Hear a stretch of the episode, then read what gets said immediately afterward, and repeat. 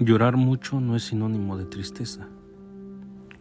Llorar por todo es el pan de cada día para una persona muy sensible. Y eso no significa que esté pasando por un mal momento.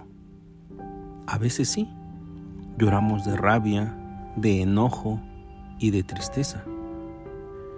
Otras veces lloramos por amor, por alegría o por felicidad.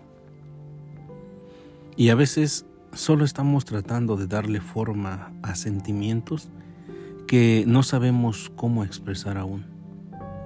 Por favor, no asumas ni des por hecho que el llanto de alguien está asociado a problemas de dolor o agobio.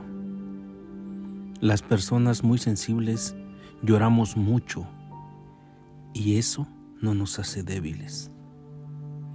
Tampoco quiere decir que siempre estamos en conflicto o lidiando con algo. Llorar es una forma más de expresarnos.